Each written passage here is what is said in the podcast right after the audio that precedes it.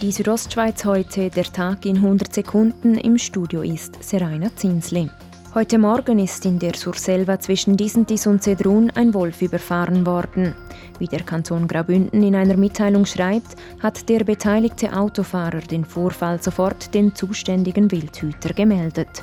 Das männliche Jungtier stammt wahrscheinlich aus dem diesjährigen Wurf des Stajas-Rudels. Ausländische Gäste werden in der kommenden Wintersaison Corona-bedingt nicht zahlreich in die Schweiz kommen.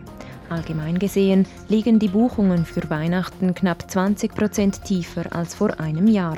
In Graubünden aber ist der Buchungsstand derzeit nicht so schlecht. Was wir sehen ist, dass die Buchungen in den Ferienwohnungen sehr gut sind, aber in der Hotellerie ist der Buchungsstand im Moment noch hinten drin. So Martin Vinzenz, Geschäftsführer von Graubünden Ferien.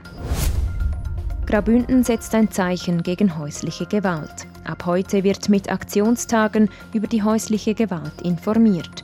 Mit dem Slogan Schau hin soll die Bündner Bevölkerung auf das Thema aufmerksam gemacht werden. Mit dem Aktionstag möchten wir, dass Fachpersonen und die Öffentlichkeit über das Thema Bescheid wissen und dass auch Betroffene selber wissen, wo dass sie Hilfe und Unterstützung bekommen. Sagt Sarah Huder, Leiterin der Fachstelle häusliche Gewalt im Kanton.